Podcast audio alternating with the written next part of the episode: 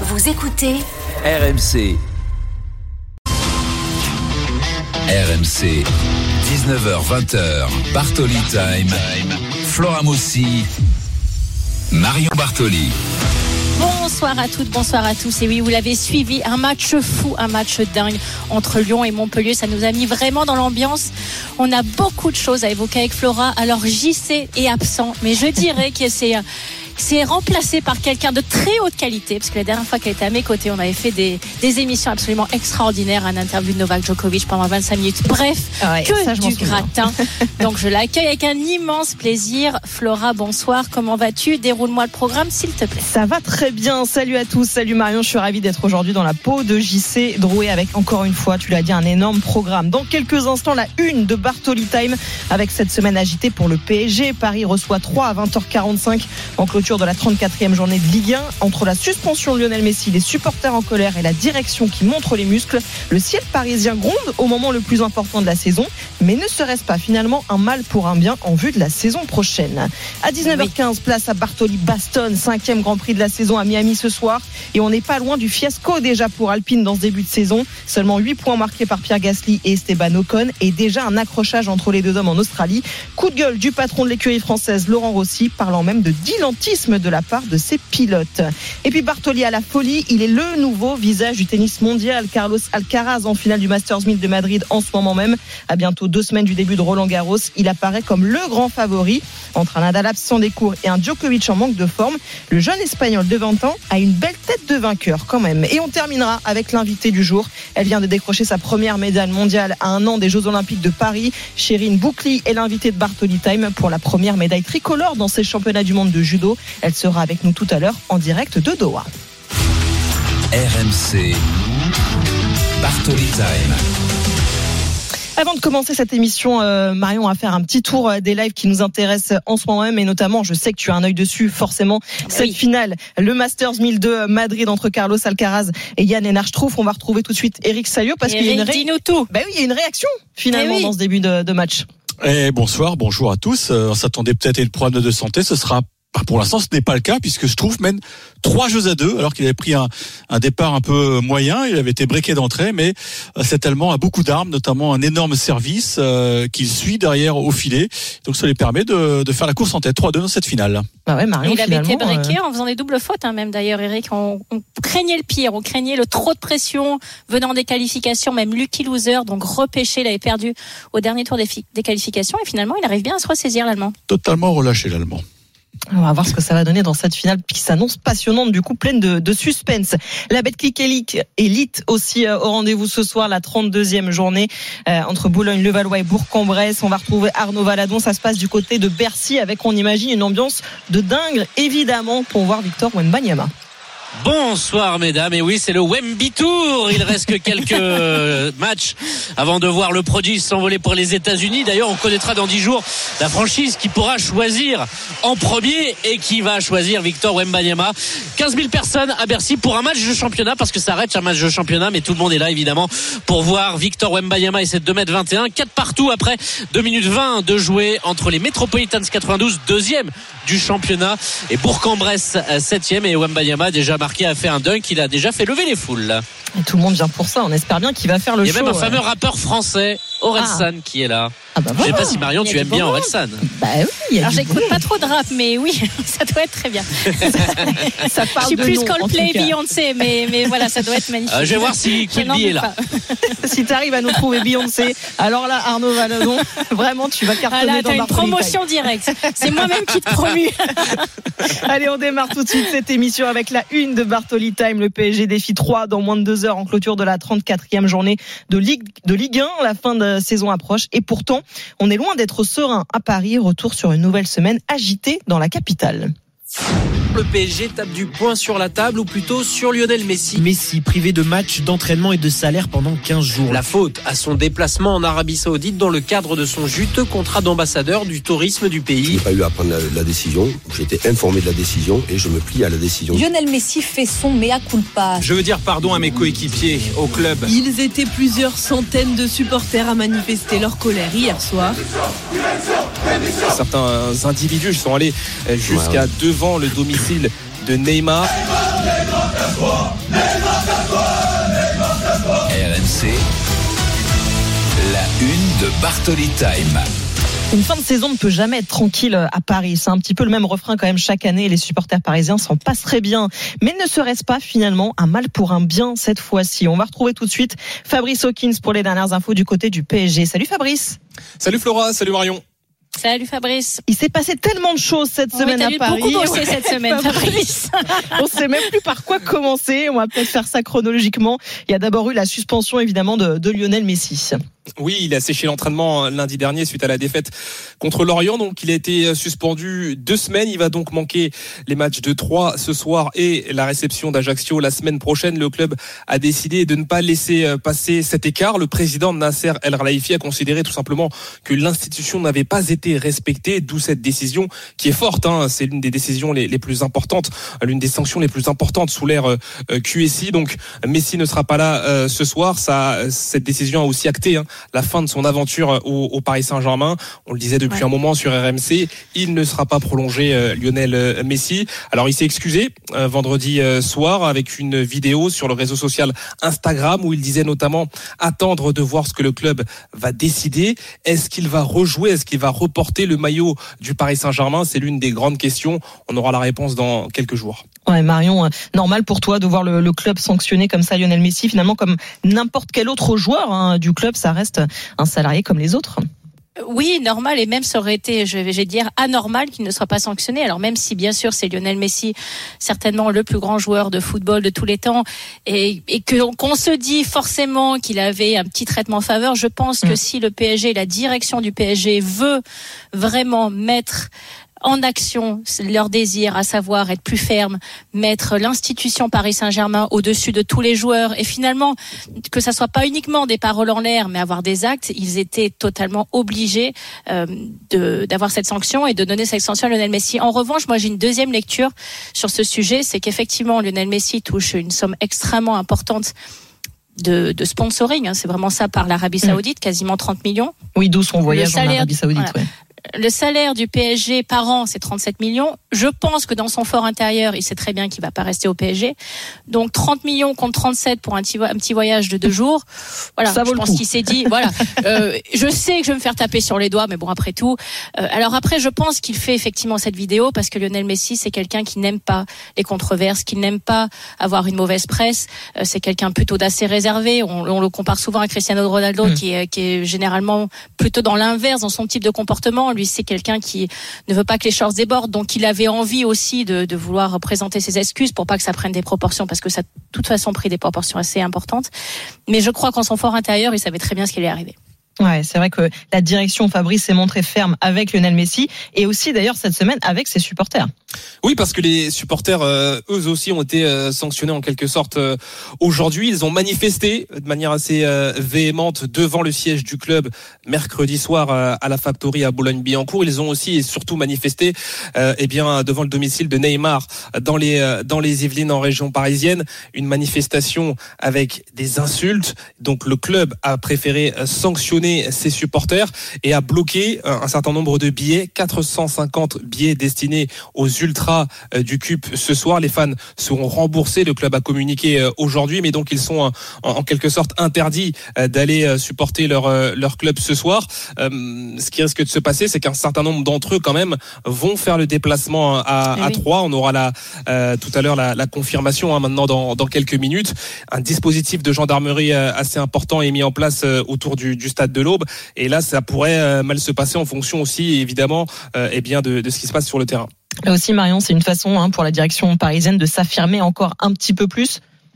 Oui, bien sûr, absolument, Flora. Mais tu donnes une information extrêmement intéressante, Fabrice. C'est vrai que tu peux les interdire entre guillemets déplacements, mais comment les interdire de stade dans euh, dans la dans l'absolu, c'est très très compliqué parce que tu peux pas interdire quelqu'un de se déplacer, de prendre une voiture, de prendre un Mm. transport pour Exactement. euh, pour euh, se rendre dans un stade. Donc euh, effectivement, je pense que sur la forme, il était nécessaire de, de réaliser cela parce que Neymar a lui aussi réagi. Il a posté des vidéos sur les réseaux sociaux, il a liké des vidéos, en particulier une d'un journaliste qui euh, qui est très véhément envers Kylian Mbappé. Donc on sent vraiment une, pour moi une comme une fin de feuilleton finalement pour plusieurs joueurs au sein du PSG. Mm. J'aimerais avoir ton avis, Fabrice, là-dessus. Mais pour moi, le départ de Neymar, s'ils arrivent à le vendre et s'il y a des clubs, et je pense qu'il y a des clubs qui vont postuler, il est quasiment acté aussi. Euh, je pense vrai que là, c'est la goutte d'eau qui a fait déborder, euh, qui a fait déborder le vase. Non, non, tu as raison. Tu, tu as raison, euh, Marion. Il y a un cycle qui est en train de se terminer. D'abord avec euh, Messi, parce que quand il est arrivé à deux, à- il y a deux ans, c'était pas la tête de gondole, puisque Kylian Mbappé pr- prend et prenait déjà énormément de place. Il y avait Neymar également, mais c'est vrai que il écrase tellement tout sur son passage que il y en avait beaucoup euh, après euh, après Lionel Messi. Là, il va s'en aller. L'idée des dirigeants, c'est aussi de faire partir euh, Neymar, euh, qui n'est plus en odeur de, de sainteté. Il rentre plus vraiment dans les plans. On veut vraiment construire autour de, de Kylian Mbappé avec un archétype de, de joueur qu'on va donner euh, tout à l'heure. Mais euh, il y a une fin de cycle, c'est clair et net. Aujourd'hui, on veut Et tourner la page. Verratti aussi, hein, dans le, Marco dont le est Verratti aussi, même Ouais. s'il a un contrat un petit peu plus long. Et c'est vrai que c'est pas sûr et certain que Marco Verratti veuille s'en aller et c'est plus difficile pour lui en ce moment. Il y a des critiques. On parlait des supporters tout à l'heure qui sont allés manifester devant la factory, devant le siège du Paris Saint-Germain mercredi. Ils ont insulté aussi euh, Marco Verratti. C'est des critiques évidemment qui touchent le milieu de terrain euh, parisien, mais pour le moment, on ne peut pas dire que, en tout cas avec certitude, qu'il va s'en aller. Ouais, c'est vrai qu'on on sait- il y aura de toute façon un été agité, hein, euh, Fabrice, pour le, le PSG. Il y a plusieurs dossiers en cours pour, euh, pour Luis Campos. Oui, notamment en attaque. hein, c'est vraiment la priorité. On l'a dit, Lionel Messi va s'en aller. Il faut le remplacer avec euh, des pistes sur lesquelles euh, travaille euh, le directeur sportif du Paris Saint-Germain, Luis Campos, depuis maintenant plusieurs semaines. L'une qu'on vous a révélée, c'est Victor Osimhen, qui est vraiment la priorité du Portugais. Il aimerait faire venir Victor Osimhen, avec qui il a travaillé à Lille. C'est très compliqué. Il vient d'être champion d'Italie avec Naples. Son président souhaite le conserver, a mis la barre très haute, 150 millions d'euros pour aller chercher Victor Osimhen, qui en plus euh, n'a pas forcément pour priorité de venir au Paris Saint-Germain. Il y a aussi Randall Colomwani, euh, qui est très euh, courtisé par le Bayern Munich, par Manchester United. Donc, le Il y a Paris beaucoup de clubs qui vont s'aligner sa sur les mêmes joueurs. Ça va être ça le problème. Effectivement. Donc aujourd'hui, en attaque, on voit pas trop comment le Paris Saint-Germain va réussir à tirer son épingle du jeu, même s'il y aura des possibilités.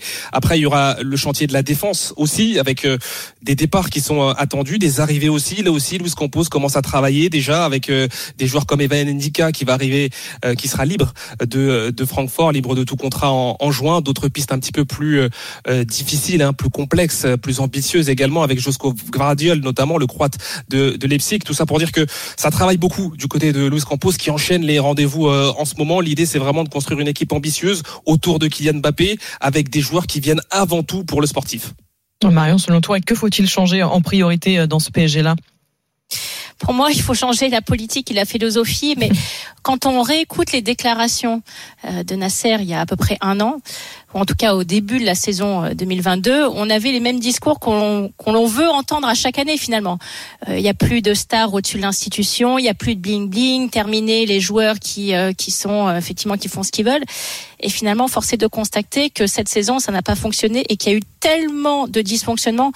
Euh, Fabrice, je pense que tu euh, tu seras avec moi là-dessus. Pour moi, Luis Campos, c'est c'est sa dernière chance. Il peut plus rater. Il a raté complètement deux mercatos, le mercato d'été 2022 et le mercato d'hiver, en faisant zéro transfert, alors que le PSG avait vraiment besoin de se renforcer. Donc là, il doit absolument plancher dès maintenant et réussir ce mercato, parce que sinon, ça va commencer à être vraiment très très tendu Oui. pour lui.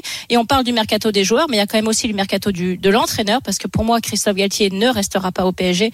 Je pense que le costume était un peu trop grand et je l'ai dit depuis le début de la saison.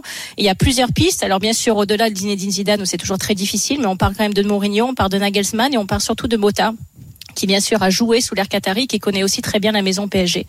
Donc il y a énormément de chantiers à mener, lesquels seront aboutis, lesquels ils n'y arriveront pas, parce qu'en particulier pour les joueurs, il y a beaucoup de clubs qui se positionnent. Ça va être extrêmement intéressant. Tu, tu as totalement raison, euh, Marion. Et pour te répondre sur la première partie, oui, oui, Luis Campos est très très attendu. Comme tu le disais, il a raté ses deux premiers mercatos. L'été dernier, c'est en partie parce qu'il y avait euh, dans ses pattes Antero euh, Henrique. Les deux hommes n'ont pas forcément bien collaboré. L'un devait s'occuper des sorties, l'autre des arrivées. Ça n'a pas fonctionné. L'hiver dernier, on nous a expliqué que c'est parce que le fair play financier l'a empêché d'aller au bout de ses idées. Là, cette fois-ci, il n'y a plus de d'excuses possibles. Il va Eh avoir oui. a priori un budget euh, conséquent. Il va avoir aussi euh, les mains libres. T'as un chiffre Il devra absolument, non pas encore. Et lui, dans ses, dans les discussions qu'il a pu avoir ces dernières semaines et ces derniers jours même, plus précisément avec ses interlocuteurs, il disait qu'il était en attente quand même d'avoir exactement le chiffre, de savoir l'enveloppe qu'il aura à disposition pour pouvoir faire un, un, recrutement. Mais on lui a garanti en tout cas qu'il aura les, euh, qu'il aurait les moyens financiers pour euh, mener à bien les, les, dossiers. Et vu les pistes très ambitieuses qui sont celles du Paris Saint-Germain, de toute façon, quand vous parlez de Victor Osimhen, quand vous parlez euh, de Moussa Diaby, quand vous parlez de Kefren Turam, il faut de l'argent, sinon c'est pas possible. Et puis sur Christophe Galtier, tu as totalement raison là aussi. On se dirige quand même tranquillement et sûrement vers la fin. D'ailleurs, même quand on l'écoute parler en conférence de presse, il y a encore quelques jours, quelques semaines, il parlait de se projeter sur la saison prochaine. Il a été interrogé encore vendredi et là, il reste vraiment sur ces cinq derniers matchs et l'objectif d'abord de gagner la Ligue 1. Il se projette plus trop lui non plus et je pense que il sent les choses arriver. Et tout ça en plus hein, arrive dans une fin de saison euh, sous tension euh, malgré tout pour le PSG avec la victoire de Lens hier face à l'OM. Paris voit les Lensois revenir à trois points au classement. Euh, finalement, on se dit que la victoire lensoise arrange quelque part les Parisiens. Pas vraiment toi, Marion. Hein oui, alors disons que je suis assez énervée. Alors je vais essayer de rester calme, de rester lucide et de rester euh, neutre. Mais je vous avoue que Turpin, ça commence, alors vraiment à m'agacer, mais au plus haut point. Je vais simplement donner des faits qui sont réels. Quatre défaites de l'OM sur des gros matchs, quatre matchs arbitrés par Turpin. Je pense à PSG OM, je pense à OM Nice, je pense à OM PSG, je pense à Lens OM. Je la faute et le but refusé d'Alexis Sanchez, il y a qu'en Ligue 1 qu'on peut siffler une faute pareille. Je, je vous rappelle quand même l'accrochage entre guillemets qui est entre Benzema et Donnarumma en Ligue des Champions. Et il y a le, but, il est accordé et ça renverse totalement le match. Alors je dis pas que Marseille aurait gagné, loin de là. Et je félicite Lens. Même d'ailleurs, je pense qu'Igor Tudor a, a, commis des erreurs, en particulier en, faisant jouer Malinowski et en faisant rentrer Payet et Gendouzi seulement à la 75e, alors qu'ils avaient été excellents contre Auxerre. Mais je dis simplement que l'arbitrage quasi tout le temps contre l'OM de Turpin commence à en avoir ras-le-bol? Voilà, mon coup de gueule. Je crois que c'est pas la seule du côté des supporters marseillais aussi, ça a pas mal grondé. Merci beaucoup bah, Fabrice. Facundo Medina, je sais pas comment il a terminé la première mi-temps. Ouais. Euh, tu me diras Fabrice parce que moi je sais pas. Euh, sur Twitter en tout cas et sur les réseaux sociaux, pas mal de supporters partagent ton avis Marion. Merci beaucoup Fabrice, 3 PSG Merci. à vivre toute la soirée sur RMC notamment dès 20h pour l'avant-match dans l'after avec Thibaut Jean-Grande et Kevin Diaz. Dans quelques instants dans Bartoli Time, le coup de gueule de Marion Bartoli après le début de saison manqué des Alpines en F1, le patron de l'écurie française a mis la pression sur Pierre Gasly et Esteban Ocon juste avant le départ du Grand Prix de Miami. C'est ce soir à 21h30. On en parle dans un instant sur RMC. RMC, 19h-20h, Bartoli Time. Flora Moussi, Marion Bartoli. 19h27, nous sommes de retour dans Bartoli Time. Le programme continue, il y a beaucoup d'activités, c'est un Bartoli Time extrêmement dense, donc on va enchaîner tout de suite avec de la Formule 1, n'est-ce pas Florent Exactement, et avant de retrouver Jean-Luc Roy pour ton coup de gueule du jour, euh, Marion, on va faire un petit tour. Euh, eh ben oui, je sais bien, mais tu vas nous expliquer pourquoi. Un petit tour des lives, d'abord avec euh, la finale du Masters 1002 Madrid entre Carlos Alcaraz et Yann Lennart Struff. Eric Salio, l'Espagnol a repris l'avantage hein, dans ce match. Ouais, 5-4 pour Carlos Alcaraz qui va servir dans, dans quelques secondes pour boucler cette première manche. C'est pas du grand euh, Carito, ça j'aime bien ce surnom, parce que je trouve et, bah, il est très enquiquinant, il sert très bien, il, prend sa chance, il fait parfois tout à la pluie et le beau temps avec euh, des coups gagnants et des fautes, et on sent qu'Alcaraz a du mal à, s'organiser et à développer son jeu habituel. Donc 5-4, il va peut-être pouvoir souffler un bon coup s'il gère bien ce jeu de service. On va voir s'il va remporter cette première manche. Du côté du championnat de France de basket, ça se passe à Bercy entre Boulogne-le-Valois et Bourg-en-Bresse, la 32e journée. Le premier carton vient de se passer Arnaud Valadon. Est-ce que le show Banyama continue Écoute, c'est pas mal, 9 points.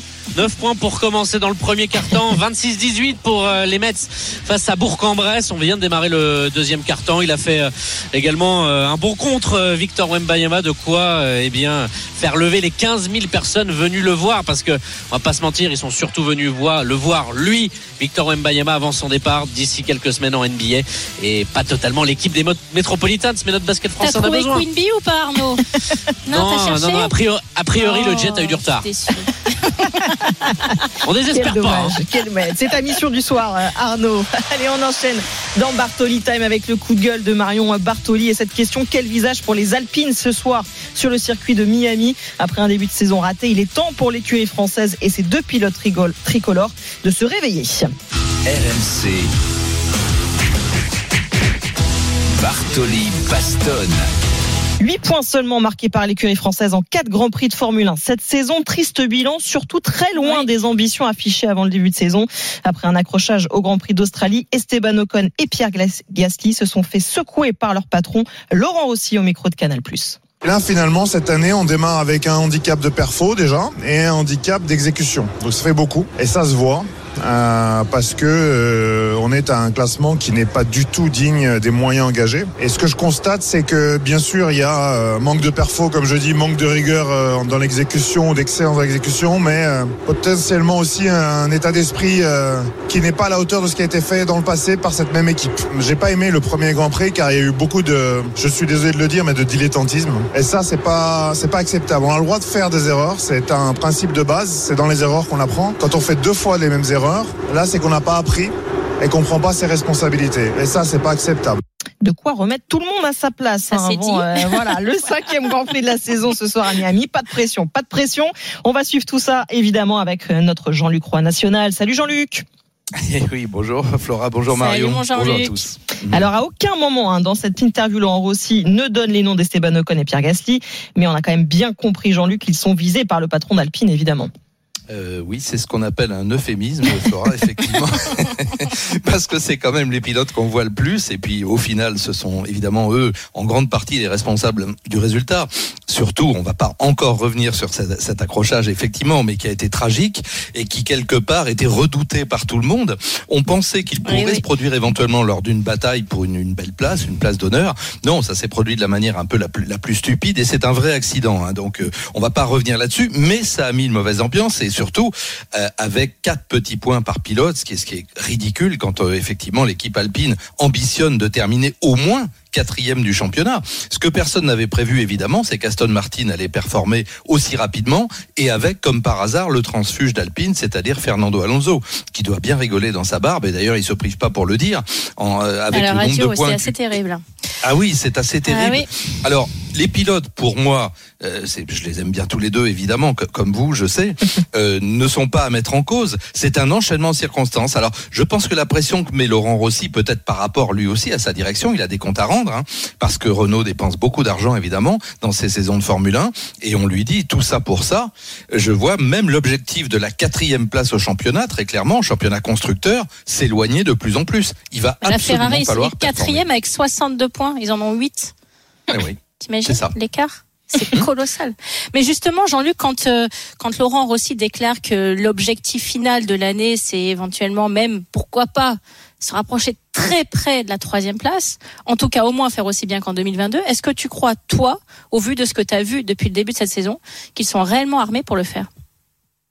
Bah, je vais te dire non. Écoute, peut-être pas me faire des amis, mais non. Là, il y, a aucune raison de le penser, si tu veux. Déjà, l'équipe Renault a un handicap notable en termes de moteur. Non pas qu'il soit mauvais, ce, moteur-là, enfin ce gros propulseur, comme je le dis toujours. Il y a six éléments qui le composent. hein. Le, le moteur thermique n'est qu'un petit élément de, de l'ensemble, mais le problème, c'est qu'ils n'ont pas d'écurie satellite. Et quand on fait des développements en général, on commence par les tester sur les équipes satellites. C'est le cas chez Ferrari, c'est le cas chez Mercedes, évidemment, c'est le cas chez Honda.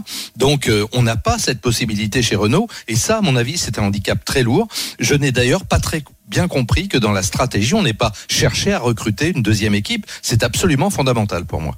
Euh, Marion, on se souvient, on en a parlé hein, de cet accrochage entre Ocon et Gasly euh, en Australie. Est-ce que pour toi c'était vraiment une bonne idée d'associer les deux pilotes français dans la seule écurie française du paddock, ce côté 100% français? Est-ce que c'était vraiment la bonne idée? Écoute, j'en ai souvent parlé. Moi, j'étais assez pessimiste, mais j'ai voulu entre guillemets donner la chance au produit parce que j'ai pas envie de, de faire du French bashing et je considère que les deux pilotes sont extrêmement proches en termes de performance. Ils l'ont démontré sur euh, à la fois leur victoire passée et ce qu'ils ont été capables de faire euh, dans leurs classements finaux de chaque année. Mais j'ai envie de dire que une, euh, une concurrence franco-française dans une écurie française, ça fait beaucoup de Français. Euh, tu vois, et que je me dis, quand je vois, par exemple, dans d'autres sports, que généralement, quand les Français sont entre guillemets exportés dans un système différent, ils, au contraire, ils performent encore mieux parce que justement, il n'y a pas cette pression et cette rivalité euh, franco-française de se dire, j'ai envie quand même, en mon fond intérieur, de, de vouloir, en mon fort intérieur, pardon, de vouloir finir devant mon coéquipier pour lui montrer que je suis un peu meilleur, pour montrer à mon patron que je suis un peu meilleur. Donc, je, je, je vais encore leur donner la chance jusqu'à la fin de l'année. hein. Bien sûr, on, on fera les comptes à la fin de l'année, mais là, depuis ce qu'ils nous montrent depuis le début de la saison, force est de constater que malheureusement, j'avais plutôt raison. Mais j'espère, puisque là ils partent quand même euh, sur une position sur cette grille de Miami bien meilleure que ce Mm. qu'ils ont fait à Bakou, où je rappelle qu'ils étaient quand même à plus de 1 minute 30 tous les deux de Sergio Pérez. Donc là, autant vous dire que 1 minute 30, c'est un gouffre. C'est quasiment à ce niveau-là, euh, quasiment plus même sport. Je crois que là, quand même, ils sont ressaisis. Donc on va voir si ces méthodes-là un peu abruptes. Ben ouais, finalement, ça, la pression a marché. Euh, Jean-Luc, cinquième, Pierre Gasly, Esteban Ocon, euh, huitième. Alors on va quand même rappeler aussi, euh, Jean-Luc, que ça a été une séance de qualification un petit peu particulière. Max Verstappen en sait quelque chose. Oui, tout à fait. Je crois qu'ils ont été bien servis par chance, puisque leur première tentative en, en Q3 était, bonne, hein, était suffisante en tout cas pour se hisser sur la troisième ligne pour Pierre Gasly. Bon, faut rappeler qu'il y a déjà eu des qualifications pas trop mauvaises. Esteban Ocon, par exemple, à, Jeddah, était sixième sur la grille et Pierre était neuvième. C'était déjà pas mal. Donc le, le niveau de performance des, des monoplaces, ça dépend bien sûr des circuits, toujours, n'est pas mauvais. Puis on sait que ces monoplaces évoluent en permanence. On avait annoncé à grands frais un nouveau fond plat pour le dernier Grand Prix en Azerbaïdjan et un nouveau diffuseur. Bon, là, bah, en revanche, on peut dire que ça a été la catastrophe puisque les pilotes, alors Ocon avec une stratégie que moi je n'ai pas compris, hein, euh, tabler sur la sortie du safety car ou du virtuel safety car jusqu'au dernier tour. Euh, bon, euh, on se souvient des émotions aussi d'Esteban quand il est entré dans la ligne des stands où malheureusement il y avait des photographes qui étaient en train de se positionner pour le pour le podium. Ça c'est l'anecdote, mais c'est pas une stratégie. Ça, euh, prier pour dit qu'il y que ait la, un- la stratégie avait Maria. Donc oui, c'est exactement ça. on va, on va avoir des petites poupées, puis on va planter chance. des épingles Oui. dedans. Exactement. Ouais, c'est Mais un bon, peu léger dis-moi, quand même raconte-moi 1. ce qui s'est passé pour Verstappen, parce que pour une fois qu'il a quand même quelques problèmes, écoute. Et oui, parce que lui était dans son tour rapide. Lui s'est loupé dans sa première tentative, qui était très bonne, presque jusqu'à la fin, comme, comme Charles Leclerc d'ailleurs. Il était en train de faire un super temps, et puis après il s'est loupé. Donc deuxième tentative pour tout le monde, pratiquement tout le monde était dehors. Et puis Charles se sort dans le virage numéro 7, le, le même que celui dans lequel ils étaient sortis en, en FP2. Décidément, celui-là, il y a des, il y a des traces de, de, de sa Ferrari dans le mur, hein, pour de bon. Donc ça a interrompu évidemment l'effort de, en l'occurrence de Verstappen, mais c'est la garantie aussi, Marion. Il, il faut optimiser de se dire qu'on va avoir une, une très belle course parce qu'il va y avoir de la remontée dans l'air là. Ah Oui, peut-être que Pérez va passer premier au classement. C'est On se possible. le disait, est-ce qu'ils vont les laisser se, se vraiment concourir et ils vont pas donner des instructions? Écoute, si Sergio Pérez euh, l'emporte aujourd'hui, il passe premier, quel que soit le classement de Verstappen. On aura la réponse ce soir. ouais. Effectivement, ça va être euh, ça va être passionnant ce Grand Prix. Merci beaucoup Jean-Luc. On le suivra avec toi évidemment dans l'after ce soir dès 21h30 pour euh, le départ pour nous faire vivre ce cinquième Grand Et un Prix mot de la météo de si la veux, saison. Oui, bien. ah oui, parce que tu absolument. as mis coup. Il est tombé quelques gouttes et pour tout vous dire, il tombe quelques gouttes maintenant. Ah ah ah. Donc Oui, euh, c'est un petit, un circuit petit tout climat neuf, ouais. tropical à Miami hein, pour avoir joué le tournoi de exactement tennis qui est à peu près au même euh, à trois semaines près. Et ça, ça peut faire la euh, différence. moment du calendrier. Eh oui, bien sûr les pneus, les pneus, oui. la pneumatique. Ça peut tout changer. Ah bah tu sais quoi, tu pouvais pas nous faire un meilleur teasing pour suivre ben ce. Grand Prix tout à l'heure 21h30 donc sur euh, RMC. Merci beaucoup euh, Jean-Luc. Un détour Bonne par euh, Madrid, le Masters 1000 avec la finale entre Carlos Alcaraz et Yann Lennart Struff. On va retrouver Eric Salio parce que ça y est, le premier set a rendu son verdict. Ouais, 6 jeux à 4 pour euh, Carlos Alcaraz, mais ça n'a pas été simple puisque l'Espagnol s'est retrouvé à, à 0,40 sur sa mise en jeu, donc en grand danger. Mais il a su euh, serrer le jeu, il a profité quelques petites erreurs de, de Struff qui manque peut-être un peu d'expérience pour ce genre d'événement. Je rappelle qu'il est lucky loser, hein, euh, et qu'à 33 ans, bah, il vit euh, la plus belle quinzaine de sa carrière. Ah, la petite musique Ah, de c'est la le Ligue moment. des Champions. C'est Eh oui, parce que le mercredi 17 mai, eh bien Manchester City va affronter le Real Madrid en demi-finale de la Ligue des Champions et on vous propose de vivre l'expérience RMC. Dès que vous entendez ce signal, il est déjà passé. Vous, eh ben, vous avez 5 minutes pour envoyer foot au 7 32 16 et vous inscrire. Le gagnant sera dévoilé vendredi soir. Foot au 7 32 16. Allez, ne bougez pas.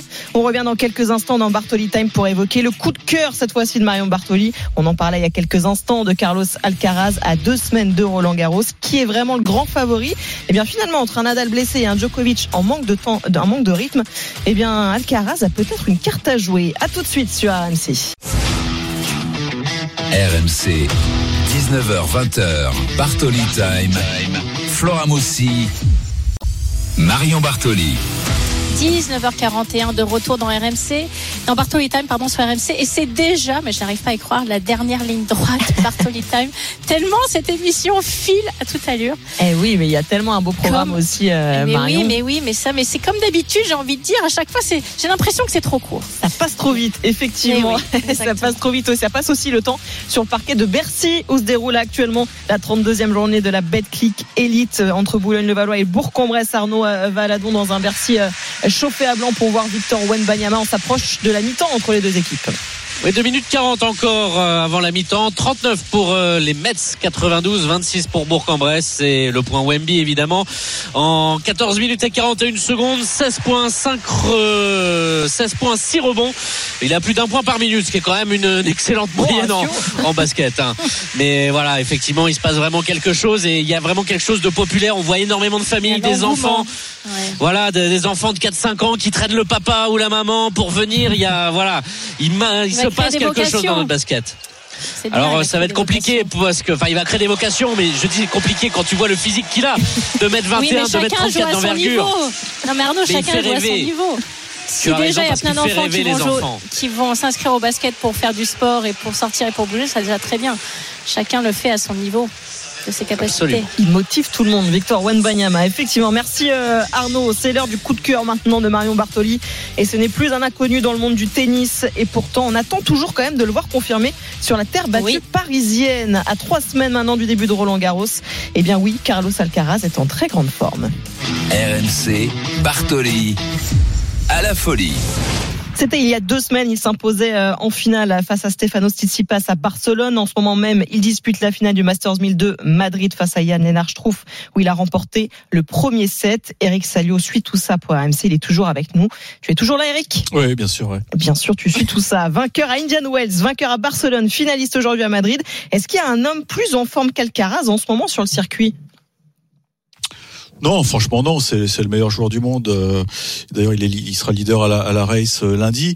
Euh, il a il a perdu que deux matchs cette année euh, à Miami contre Yannick Sinner, qui avait été un, un formidable euh, affrontement. Et puis juste avant à Rio contre Nori, où il a fini sur une jambe. C'est ça, euh, peut-être son petit défaut, c'est qu'il il est peut-être sujet aux blessures. Donc, va falloir que son, son encadrement soit très vigilant. C'est un garçon qui qui se livre à fond, sans retenue, et parfois il sait pas s'arrêter. Et, c'est pour ça qu'il récolte des, des petites blessures. On se souvient de son abandon aussi à Bercy. Donc euh, voilà, c'est jeune, c'est frais, c'est génial, mais attention. d'ailleurs. Il avait manqué le premier tournoi du Grand Chelem de l'année. Absolument, il n'a pas pu jouer l'Australie parce qu'il s'était blessé Ouais. juste avant euh, sur un entraînement où il avait il avait poussé la mécanique un peu fort. Donc euh, je pense qu'ils ont rectifié le tir, mais maintenant effectivement euh, la question est de savoir comment il va aborder Roland Garros Mm. avec l'étiquette de favori parce que pour les bookmakers il y a, il y a, il y a pas de doute, c'est lui le favori. Même si un mec comme Djokovic évidemment sera sera très compétitif, il y a l'inconnu Nadal aussi. Ouais, c'est vrai, Marion. Qu'est-ce qui aujourd'hui, il a jamais jamais fait mieux qu'un quart de finale euh, à Roland? C'est dans trois semaines maintenant. Il arrive en pleine confiance. Comment tu le vois toi aborder ce grand chelem parisien où il va avoir encore une fois beaucoup de pression hein? Absolument. Alors il y a plusieurs éléments de réflexion. Le premier, c'est que l'année dernière, il avait sauté Rome. Il était inscrit, puis finalement, lorsqu'il avait remporté Madrid, il avait déclaré forfait pour Rome. Et, et je pense que le temps de latence assez important entre son dernier match à Madrid et le premier tour à Roland Garros, où tout le monde a commencé à lui dire c'est le futur Nadal, c'est le futur Nadal, c'est le futur Nadal, la pression qui est montée. On l'avait vu déjà dans les tours. euh, des premiers tours de, de ce tournoi où il avait vraiment montré des signes de, de grand stress contre contre son compatriote Albert Ramos Villanas où il avait dû sauver des balles de match. Ça avait été très compliqué pour lui. Finalement, il s'était incliné en quart de finale contre un grand Sacha Zverev. Mais je crois vraiment qu'il ne doit continuer à jouer. Alors, je suis d'accord avec Eric. Il y a effectivement ce facteur blessure où il se blesse assez régulièrement et c'est compliqué parfois pour lui. Il y a aussi le facteur, bien évidemment, Novak Djokovic qui joue très gros pour moi sur Rome puisqu'il doit absolument reprendre de la forme, regagner des matchs. Euh, Il a remporté l'Open d'Australie de manière extrêmement brillante, atteignant, remportant son 22e tournoi du Grand Chelem, égalant Rafael Nadal. Il y a énormément d'enjeux sur ce Roland Garros. Bien sûr, si Rafa le joue ou pas, mais surtout cette suprématie dans les tournois du Grand Chelem, qui va être numéro un. Donc il y a beaucoup d'enjeux. Donc il faut absolument que Novak Djokovic pour lui retrouve de la forme. Et je dirais qu'il y a quand même des gros outsiders. Je pense bien sûr à Yannick Sinner, alors qu'il s'est blessé à la cuisse, qui a pas pu participer à Madrid. Il s'est blessé à Barcelone, mais Yannick Sinner a battu Carlos Alcaraz trois fois sur trois surfaces différentes. Très récemment à Miami sur dur, il l'a battu à Wimbledon l'année dernière sur gazon et il l'a battu sur terre battue à Oumag. Donc c'est quelqu'un qui est avec justement son jeu très agressif, un petit peu comme Strouf, mais en frappant encore plus fort du fond du cours, a la capacité d'aller vraiment déranger l'Espagnol. Donc je pense que s'il veut arriver à Roland Garros dans les meilleures dispositions possibles et pas être totalement accablé par la pression, il faut qu'il continue à jouer, continue à garder le rythme, continuer à être dans ses matchs et essayer le plus possible de pas trop regarder la presse parce que là le comparatif avec Rafael Nadal va être Ça très très dur à gérer. Ouais, ça Oui. n'arrête pas. Effectivement, pour lui, et justement, Eric, puisqu'on parle de Rafael Nadal, c'est la grande question. On ne peut pas parler de Roland Garros sans évoquer Rafael Nadal. C'est lié forcément euh, toujours. Il a annoncé son forfait euh, pour Rome. Euh, où est-ce qu'il en est, l'Espagnol? Il s'estime pas prêt encore, pas prêt pour reprendre la compétition dans des épreuves aussi importantes que les Masters 1000. Alors, franchement, personne ne sait vraiment où il en est puisqu'il s'entraîne dans son île et il n'y a pas un journaliste qui, passe une semaine à, à Manacor pour pour scruter ce qui se passe là-bas. Maintenant, il y a il y a plusieurs hypothèses. Enfin, moi, je je pense que ça doit pas mal cogiter dans le clan de Rafa. J'ai aucun doute sur sa participation à Roland. Maintenant, est-ce qu'il va devoir jouer un petit peu avant Roland? Alors il y a deux solutions, soit il joue les tours juste avant Roland, c'est soit Lyon et Genève, plutôt Lyon puisque Lyon se joue avec les balles de Roland et on sait que les détails sont très importants pour ce genre de joueur. Ou alors il peut tenter euh, un coup fumant, c'est aller jouer un challenger à Bordeaux. Et là ce serait génial pour euh, Ça, c'est ton pari, ça. Bah, moi, moi, je me dis que c'est c'est peut-être la meilleure solution parce qu'il jouerait vers le, le 16 ou le 17 mai. Il fait un ou deux matchs, ça peut lui suffire pour retrouver le rythme et ensuite il vient à Roland et puis faire son son plan d'entraînement habituel parce qu'on sait que Marion le sait, hein, il a il a ses sites habitudes. Ils aiment bien venir très tôt à Ah, il ses- à rituels, Châtrier pour euh, pour euh, tâter le, le central, prendre leur euh, leur réglage. Donc voilà, ça ça peut être une solution, mais à- parce que ça paraît suicidaire. Mais bon, quand on parle de Nadal, on peut pas employer ce terme. Ça paraît très suicidaire d'arriver à Roland avec zéro match, euh, de Mm. pas avoir joué à deux matchs depuis l'Open d'Australie. Ça paraît très suicidaire. Mais avec Rafa, rien n'est suicidaire. Ouais, et un mot aussi, euh, t'en parlais, euh, Marion, hein, de Novak Djokovic. Évidemment, tu disais l'importance pour lui de disputer Rome. Quoi qu'il arrive, j'ai envie de dire, Djokovic, même en manque de rythme, ça reste Novak Djokovic. Oui, absolument. Et donc, euh, j'ai étudié son parcours avant sa victoire à Roland Garros en 2021. Il perd à Monaco au deuxième tour contre Dan Evans. Il va pas à Madrid. Il fait forfait à Madrid, comme euh, cette année-ci. Il joue, puisque c'était une année pré- euh, juste après le Covid, donc c'était un calendrier un petit peu chamboulé, mais il y avait un premier tournoi à Belgrade. Il perd contre Karatsev en demi-finale. Il va à Rome, il perd en finale contre Rafael Nadal et il joue juste la semaine avant Roland Garros, à Belgrade numéro 2, qu'il remporte. Donc il arrive quand même avec pas mal de défaites, pas beaucoup de rythme et il bat le même Rafael Nadal en demi-finale et il s'impose contre Stefano Tsitsipas en finale en étant mené 2-7 à 0. Donc j'ai envie de vous dire qu'effectivement pour Novak Djokovic, dans un tournoi du Grand Chelem, c'est un joueur complètement différent parce qu'arriver à ce stade de sa carrière, ça reste pour lui les seuls objectifs qu'il a encore, puisqu'il a tout gagné et remporté. Il est en tête de tous les autres records de semaine numéro 1 mondial, de nombre de, de titres en Master 1000. Donc il lui reste plus que ça, entre guillemets, les titres du Grand Chelem. Et je pense qu'il va vouloir se rassurer avec des gros matchs pour bien se tester à Rome et qu'il va falloir réellement compter sur le Serbe à Roland Garros. On verra tout ça dans trois semaines porte d'Auteuil. Ça va être passionnant entre Novak Djokovic, Rafael Nadal et donc Carlos Alcaraz. Et qui vient dans ce deuxième set, euh, Eric est malmené hein, par euh, l'Allemand. Mais je, je sais de vous le dire, il, est, il ne rayonne pas. Il ne rayonne pas. Il est, il est troublé par le jeu de, de l'Allemand et il est mené 3 jeux à 0 hein, dans la deuxième manche, Carlos Alcaraz. Donc c'est loin d'être acquis ce, ce titre euh, à Madrid. Euh, il joue pas bien, il commet des fautes. Euh, je non, pense mais que... je pense que c'est le type de jeu, tu sais. C'est pour ça que je parlais En fait, euh, Carlos Alcaraz, il lui faut quand même du temps pour installer son jeu. Et quand il est euh, mis sous pression par des gros attaquants, et on sait qu'à Madrid, c'est en altitude, la balle va vite, c'est plus difficile pour lui. Ouais, mais euh, Sinner sert beaucoup moins bien que je trouve, hein, euh, Marion. Ça, c'est Ouais, quand un même. problème. Écoute, Merci beaucoup. Sinner, avec ouais. le nombre d'ace, tu vois, je peux te ressortir ses stats d'ace, c'est quand même pas trop mal. Ah là, je te tiens le pari, je, te, je trouve est largement supérieur. Il est déjà, il a servi t'assurer. 57 aces depuis le début de la quinzaine. Merci Madrid. beaucoup, euh, Eric. On va suivre évidemment cette finale de Carlos Alcaraz au Masters 1000 de Madrid avec toi toute la soirée sur RMC. Elle vient tout juste de décrocher sa première médaille mondiale et elle est avec nous dans Bartoli Time tout de suite. La judokate française Chirine Boucli est notre invitée. Tsunoda sur le dos, elle lance une nouveau, un nouveau Tomoenage et Plado, Chirine Boucli qui est battu. Hippon pour Tsunoda. Je vous l'avais dit, ce Tomoenage, elle le maîtrise parfaitement. Elle le fait les yeux fermés et elle vient planter Chirine Boucli sur le dos. Médaille d'argent pour Chirine Boucli, la première pour la délégation française dans ces championnats du monde euh, de judo à Doha. Médaille d'argent pour la gardoise. Chirine Boucli, sa première à ce niveau, battue par Natsumi Tsunoda, la japonaise. RMC. Bartoli Time.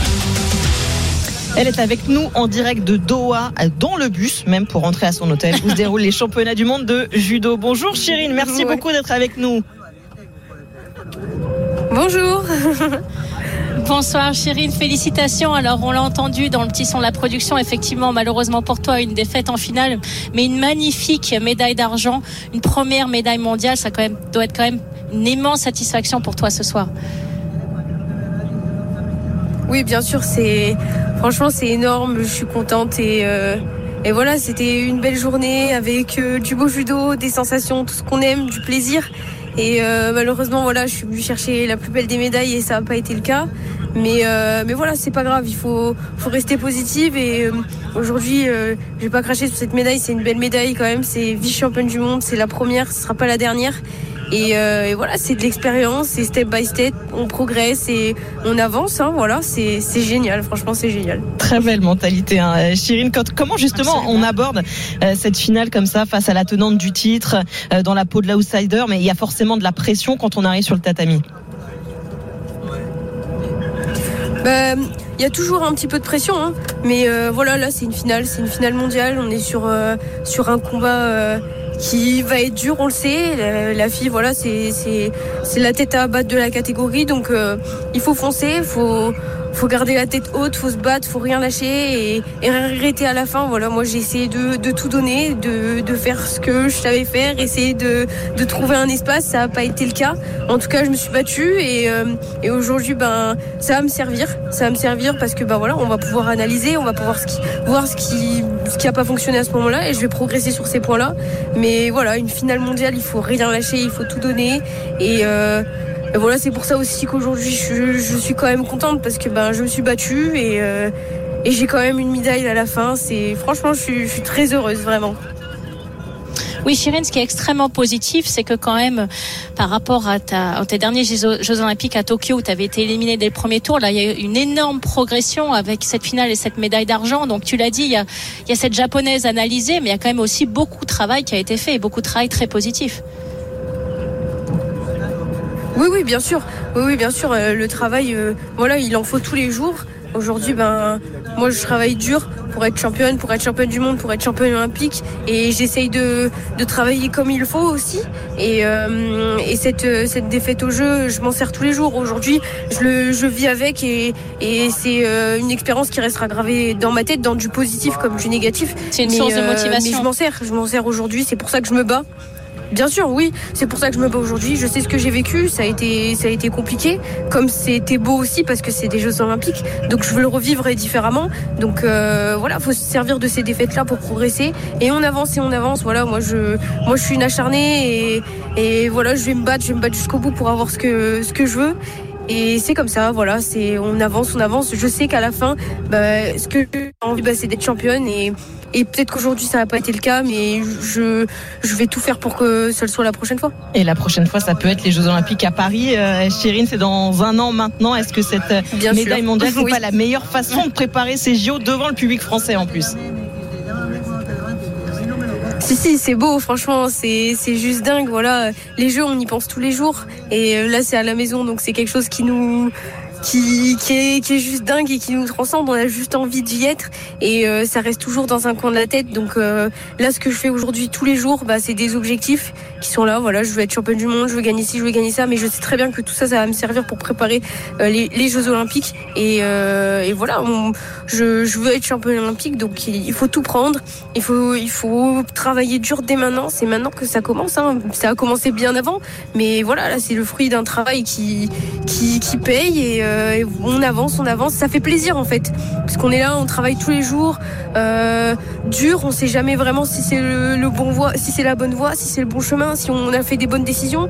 Et en fait, quand, ça commence à marcher comme ça et que ben voilà, on s'amuse, on, est libéré dans notre dans notre discipline. Il n'y a rien de mieux. Donc euh, c'est que voilà, c'est c'est, je suis sur la bonne voie. C'est tout. Merci beaucoup, Chirine, d'avoir été avec nous. En tout cas, j'adore ton discours. J'adore ton discours plein d'ambition, plein d'honnêteté aussi. Et puis, tu évoques beaucoup la notion de travail, ce qui est essentiel, bien évidemment, pour la réussite au plus haut niveau. Et on te souhaite, bien sûr, de revivre Merci encore de vous. grandes émotions à Paris. Merci beaucoup, Chirine, d'avoir été euh, avec nous dans. Time. Merci beaucoup. Euh, Ce Merci. soir et puis bonne chance dans un an évidemment on sera au rendez-vous sur AMC Eh oui. pour les Jeux Olympiques. Un tour des lives pour finir. Sachez que Boulogne-le-Valois mène 50-33 face à Bourg-en-Bresse. C'est la mi-temps du côté de Bercy avec le show de Victor Wanbanyama. Et puis en ce moment euh, c'est chaud entre Carlos Alcaraz et Yann, Struff. Euh, C'est la finale du Masters 1000 de Madrid. Le- L'Espagnol mène 6-4 mais mené 3-1 dans la deuxième manche. Merci beaucoup Marion de m'avoir accueilli encore une fois dans Bartoli Time. C'est toujours un Mais plaisir de venir à, quand Jean, mais merci à toi, pas là. Flora. Mais oui, mais tu as été parfaite comme d'habitude. Je vous remercie, vous, chers auditeurs, de nous écouter fidèlement chaque dimanche soir. Et bien évidemment, je vous retrouverai avec toujours un immense plaisir la semaine prochaine. Bonne semaine à tous. Au revoir. Merci beaucoup Marion. Dans quelques instants sur RMC, vous avez rendez-vous avec Thibaut Giangrande pour l'after live et l'avant-match. Je vais y arriver, c'est la fin de journée de 3 PSG. Restez bien sur RMC. RMC jusqu'à 20h. Bartoli Time.